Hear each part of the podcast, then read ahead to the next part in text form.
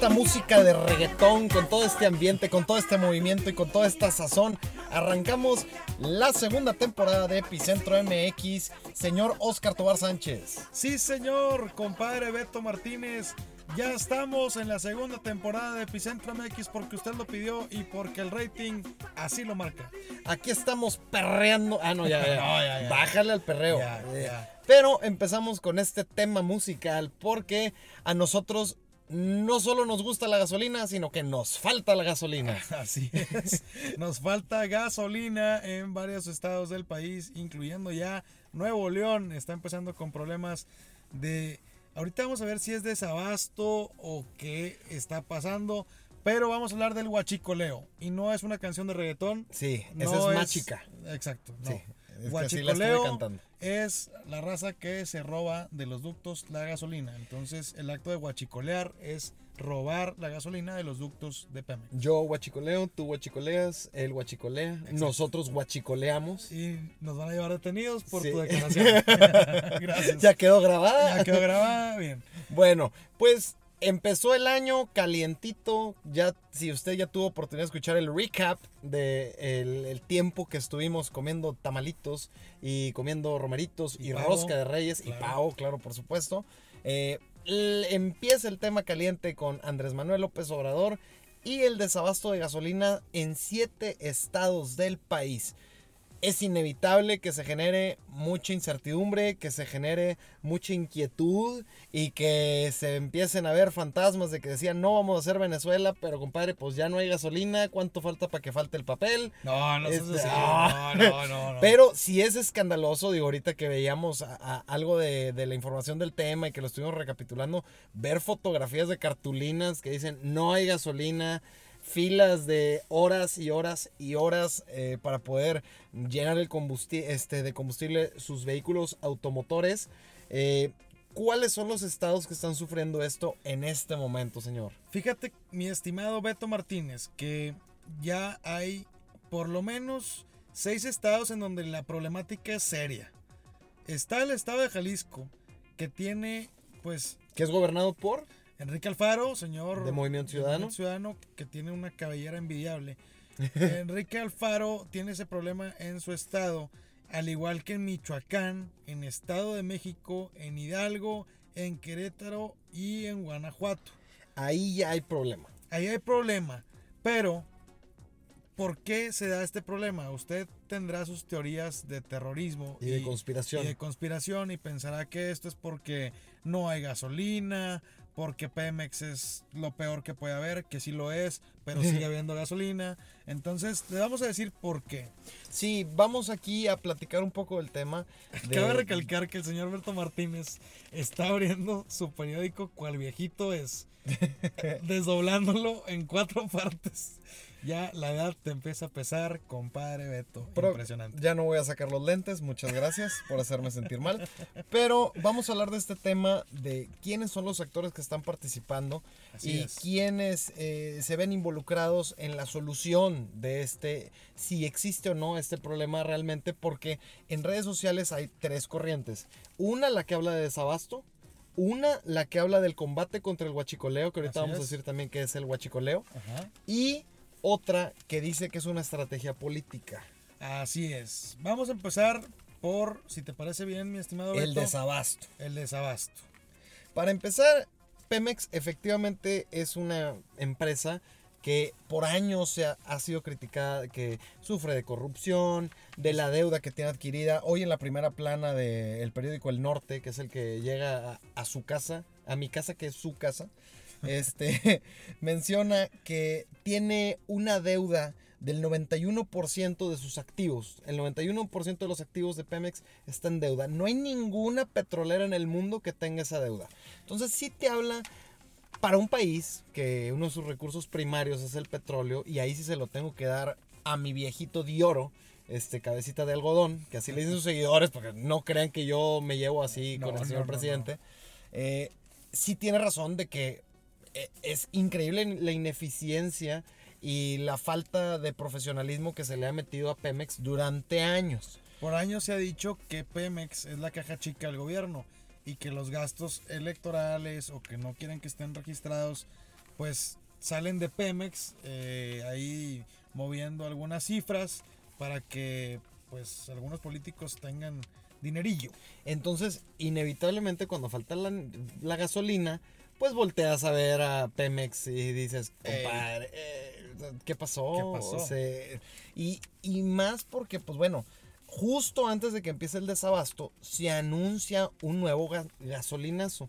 Que Carlos Ursúa, el secretario de Hacienda y Crédito Público, este, menciona que no, que no es un gasolinazo per se y se avienta un cantinfleo divino donde dice no es un gasolinazo porque el incremento no se realiza directamente en la gasolina, sino en el impuesto que... Algo así. Si usted, yo no entendí la declaración, si usted la quiere buscar y la quiere intentar entender adelante, Con el, todo gusto la recibimos. el punto es que al final sí hubo un incremento en la gasolina por los mercados externos, de nuevo lo que informamos, y la cuarta transformación pues se vio con los deditos en la puerta, dijo, oye, tanto que reventamos y salieron todos los videos de Andrés Manuel que no va a haber gasolinazos y pues ya la gente dice, bueno, es que este no es un gasolinazo, es un gansolinazo. es un gasolinazo. Eh, Pero pero al final de cuentas, usted va a pagar la gasolina más cara. ese es el punto principal ¿No? y es lo que le interesa. Pero luego pues nos encontramos con que pues no hay gasolinazo porque no hay gasolina. Entonces, no se preocupe, no la tiene que pagar más cara porque no hay. Porque no hay.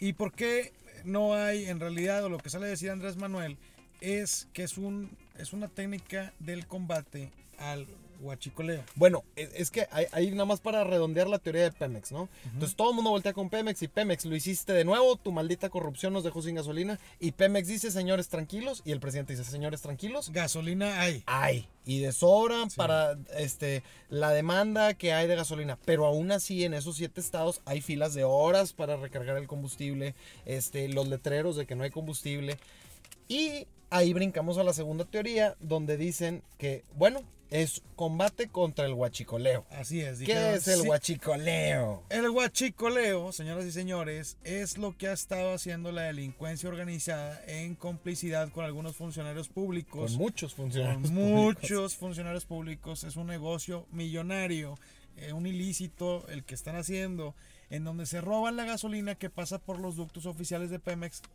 de la red que distribuye eh, el- la gasolina y lo revenden y lo revenden. Entonces, digamos que lo ordeñan, sacan ese combustible y lo venden por fuera a pues diferentes partes. Crimen Esto- organizado, Sí. algunas empresas gasolineras que lo meten este, sin registrarlo. Entonces, es una práctica que lleva años años. y que le ha costado muchísimo a Pemex, pero que también no se ha combatido por la complicidad de los funcionarios que están en Pemex que desde ese punto y en otros lados. Y es lo, es lo, es lo que dice entonces, este, Andrés. Sí, hay un número ahí donde 7 de cada 10 guachicoleros tienen relación con los funcionarios públicos. Así es. Entonces es un número escandaloso. Y Andrés Manuel dice, es que de esta manera nosotros cerramos los ductos para que no llegue este y que no, que no se sea interceptado por los guachicoleros y es una estrategia para generar que las estaciones que tienen este desabasto pues poder ver cuáles son las que estaban dependiendo del huachicoleo que eso es lo que lo que decía la gente no y decía el señor Broso follow the money Follow the money. y, y bueno, se quedan sin gasolina y lo empiezan a distribuir por pipas. Aquí el tema es que la estrategia, este, para empezar, en ningún lado anunciaron, y puede ser por la secrecía de que no les cachen este, la estrategia, y Que no, no, está mal, que no está mal. Está bien. pero la manera de comunicarle al país Eso. este, es muy complicado explicarle a la gente por qué no hay gasolina y por qué no pueden recargar sus tanques regresando de vacaciones y por qué este o sea se encuentran es, es- es una situación de crisis no inevitablemente es una situación de crisis y el gobierno de López Obrador no lo está manejando de manera eficiente y además pues la gente sí dice, oye, pues estás perjudicando al guachicolero, pero también me estás llevando entre las patas. Y si vamos a pagar ese precio para poder erradicar esa corrupción y hacer más eficiente Pemex, bienvenido. Pero en este momento, con esa opción de hacerlo por pipas, sale el triple de caro que lo que costaba por ducto. Así es. Yo no sé cuánto se robaban exactamente los guachicoleros, pero pues si se robaban el, doble, pues el triple sale un poquito más barato, ¿no? Así es. Imagínate, mi estimado Beto, que para la estrategia que decidieron hacer, pues se fueron a la fácil. O sea, decidieron, a ver, nos están ordeñando los ductos de gasolina, ciérrale la llave, no va a haber gasolina en los ductos y así no van a tener nada que ordeñar y les vamos a apretar para ver quiénes están robándose la gasolina y en qué estados y demás. Pero la decisión que tomaron, como bien lo dijiste tú, mi estimado Beto, de transportar la gasolina a través de pipas, fue la peor decisión que pudieron haber tomado. Porque sale demasiado caro este procedimiento. Tú tienes, mi estimado Beto, por ahí el dato preciso de los costos con eh, transportar la gasolina por los ductos y también por vía eh, terrestre, que es carísimo. Es un, es un comparativo interesante porque, por ejemplo, este, por ducto para mover un barril este, de gasolina cuesta, pues mira, no tengo aquí la cifra exacta, no la tengo a la mano, pero es 14 veces más caro transportarlo por autotanque, o sea, por, una pipa, que por el ducto. O sea, 14 veces más caro. Ok, 14 veces más caro. Ahora échale en tiempos. ¿Cuánto se van a tardar en distribuir en estos camiones, en estas pipas terrestres, cada estación de gasolina? Ahora, si la bronca original es que se están robando la gasolina, o sea, que tienen interés los delincuentes en robar la gasolina, la gente del crimen organizado específicamente, cuánto tiempo se van a tardar en empezar a atacar a los conductores de los camiones para robarse ahora las pipas. Entonces, no es una solución de fondo. Creo que otra vez, eh, de verdad, no es por echarle al presidente, pero creo que sigue buscando la legitimidad que ya tiene. Es decir, creo que Andrés Manuel en su lógica es, yo prometí luchar en contra de los funcionarios corruptos, del crimen organizado, y del robo de gasolina que se llama guachicoleros. Entonces yo prometí pelear contra los guachicoleros. 2019 empiezo el año con esa nota para ganar más legitimidad.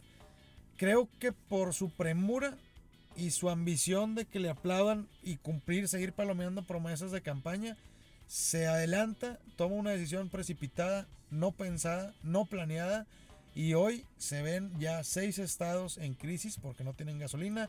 Y aquí en Nuevo León, si usted nos está escuchando en Nuevo León, ya no hay roja. Ya no hay roja. Entonces, si usted, su carro le recomienda que solamente le ponga premium, pues yo le recomiendo que vaya desde en este momento a llenar su tanque de gasolina roja porque en algunas gasolineras ya no hay. Y ese es el problema de, de, de la manera porque mucha gente que defiende a Andrés Manuel López Obrador a capa y espada, eh, y me ha tocado discutir con mucha gente que, que, le digo, es que no es criticar por criticar, es hacer una observación de, de, cómo está haciendo las cosas. Y te dice, es que las formas no importan cuando vas contra la corrupción, sí importan cuando perjudicas al resto del país de esta manera. O sea, yo entiendo que lo tenga que atacar, Perfecto. Si ya tienes subcontratadas pipas de privados para poder distribuir la gasolina de manera más eficiente y cubrir la pérdida, etcétera, eh, venga adelante. Pero tiene que ser una estrategia muy puntual y muy pensada. Y yo dudo mucho que hayan estado trabajando el día 31 y el día 25 de diciembre este, para poder armar eficientemente la estrategia contra el huachicoleo. Claro. Cerraron la llave. No me este, dieron los daños colaterales de cerrar la llave, como ya estuve todo, y no se vio un plan, o al menos no lo han explicado porque no lo tienen, de cuántos, eh, por ejemplo, cuántos camiones salieron previo al cierre de la llave para prevenir el eh, desabasto. Este no lo hicieron. La verdad es que fueron reaccionando conforme la bronca les fue llegando al cuello. Y eso me molesta, mi estimado Como a todo el país. Soy molesto. No, y, y, ese es el problema, porque sí, de verdad, mucha gente dice, es que la forma, es que la forma, bueno, hay que hacer las cosas de manera más pensada, hay que hacer las cosas de manera más estructurada, ya no podemos estar improvisando. Las conferencias matutinas son improvisaciones eh, y, ese, es el, ese es el tema y el meollo del asunto, porque yo apoyo y aplaudo que vaya contra el huachicoleo y de verdad, si nos dice el señor presidente, oigan, puede haber un desabasto de siete días, por favor prevengan, etcétera pues ya te pones a analizar cómo le haces.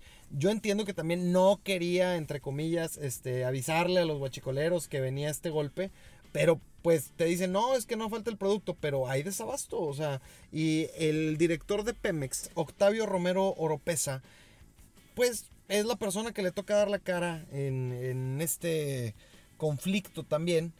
Y aquí es donde entra la tercera teoría, donde también parece ser un tema político o huele a tema político, porque los estados en los que se ven afectados casualmente son de gobiernos ajenos a Morena.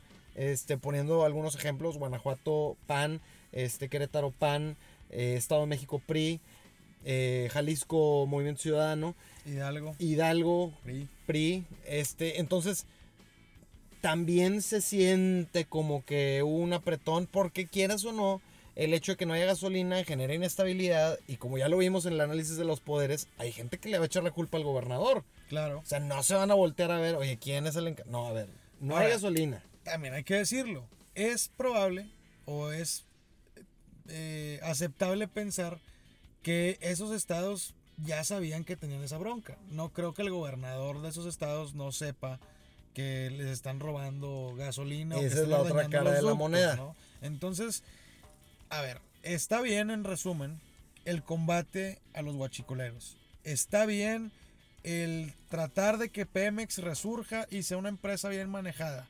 Está bien que nuestros combustibles sean cuidados y lleguen a donde tienen que llegar para beneficio de los propios mexicanos y mexicanas.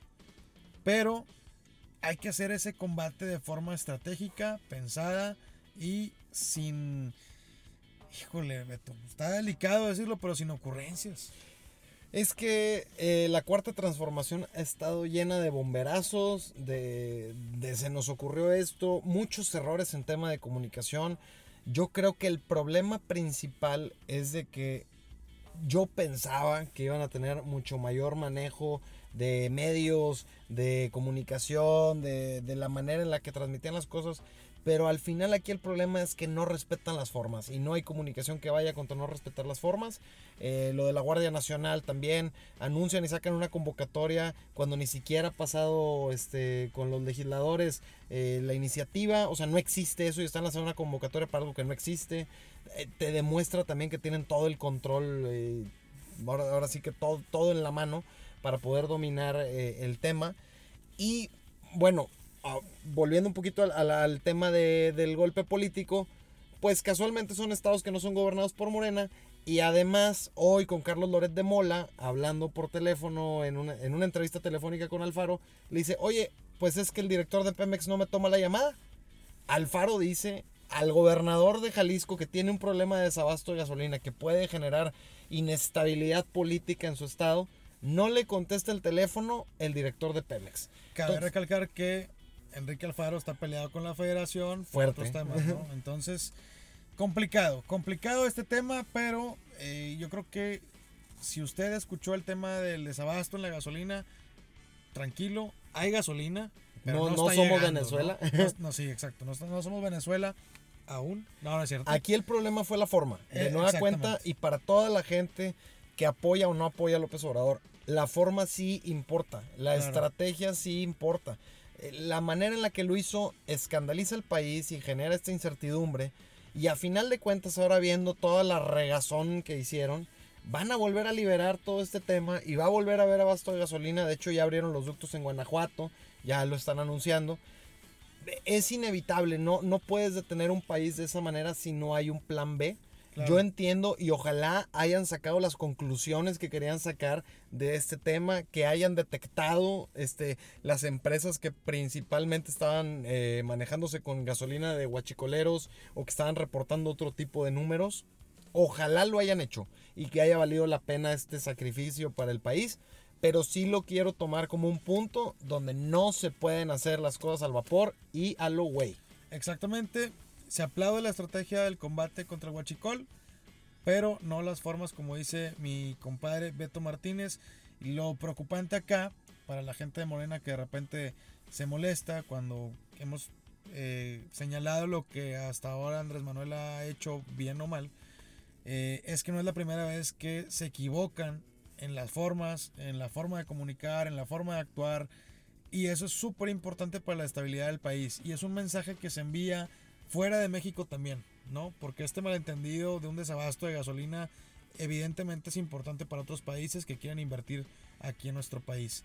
Mi estimado Beto Martínez, ¿qué te parece si le recordamos a todos las redes sociales para que nos escriban, de preferencia buenos comentarios, Por favor. felicitaciones, cosas así, eh, invitaciones, oye, porque ya nos están llegando invitaciones para ir a, a echar una chévere platicada sobre el tema de política, entonces, pues gracias a la gente que nos ha estado escribiendo y los invitamos a que lo sigan haciendo a través de Epicentro MX. En todas las plataformas, En en, todas. Facebook, Twitter e Instagram. Así es, ¿en cuál?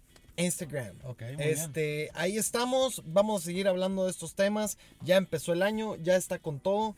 Este tema eh, yo creo que se escandalizó más, se escaló más en redes sociales y más porque pues sí existe mucho detractor de Andrés Manuel López Obrador que está esperando cualquier error eh, para...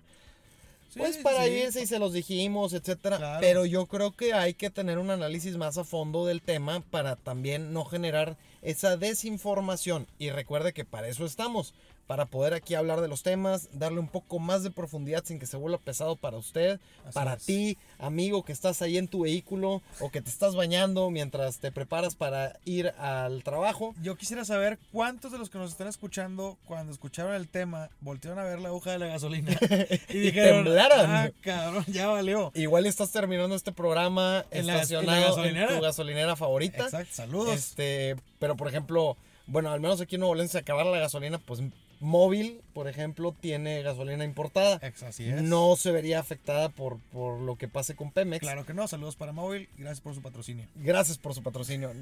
Aquí ya las marcas somos abiertos al- al público. Claro. Pero este, aquí vamos a seguir tocando de esta manera los temas. Escríbanos qué otros temas quieren escuchar. Y como vayan saliendo también, pues nosotros vamos a ver aquí la necesidad de tenerlo bien informado para que no caiga y que no promueva la desinformación en nuestro hermoso y paradisíaco México. No reenvíen voice notes que están circulando ahí, que la gasolina y que todo tiene que ver con el bronco. No, sí, no, tampoco no tiene nada que ver con el señor No tiene Bronco. nada que ver con el señor Bronco, ¿ok? Entonces, bueno, rellene su tanque. Yo sí lo haría. Este, la verdad, yo sí lo haría como precaución. Claro, si esta claro. estrategia del huachicoleo va a continuar y dice, me canso ganso, que me los echo en 15 días y lo alargan, puede que no haya gasolina el fin de semana. Yo no sé. Ahora sí, yo no tengo información exclusiva en este momento. Pero, este, pues sí vale más prevenir que lamentar. Así es. Esperemos que la estrategia la hayan afinado y que a la próxima pues no lo hagan sobre la marcha. Así es, y que den resultados de lo que pasó para que nos digan si valió la pena esto o no. Y con esto creo, Beto, el tema está agotado y la gente se va a tener que quedar con las ganas para escucharnos el siguiente programa. Es correcto. Y bueno, vamos a darle seguimiento a este tema del huachicol y esperemos que sí lleguen a las conclusiones necesarias. Mi estimado Oscar Tobar, que tengas un excelente día y seguimos en los próximos programas de Epicentro MX.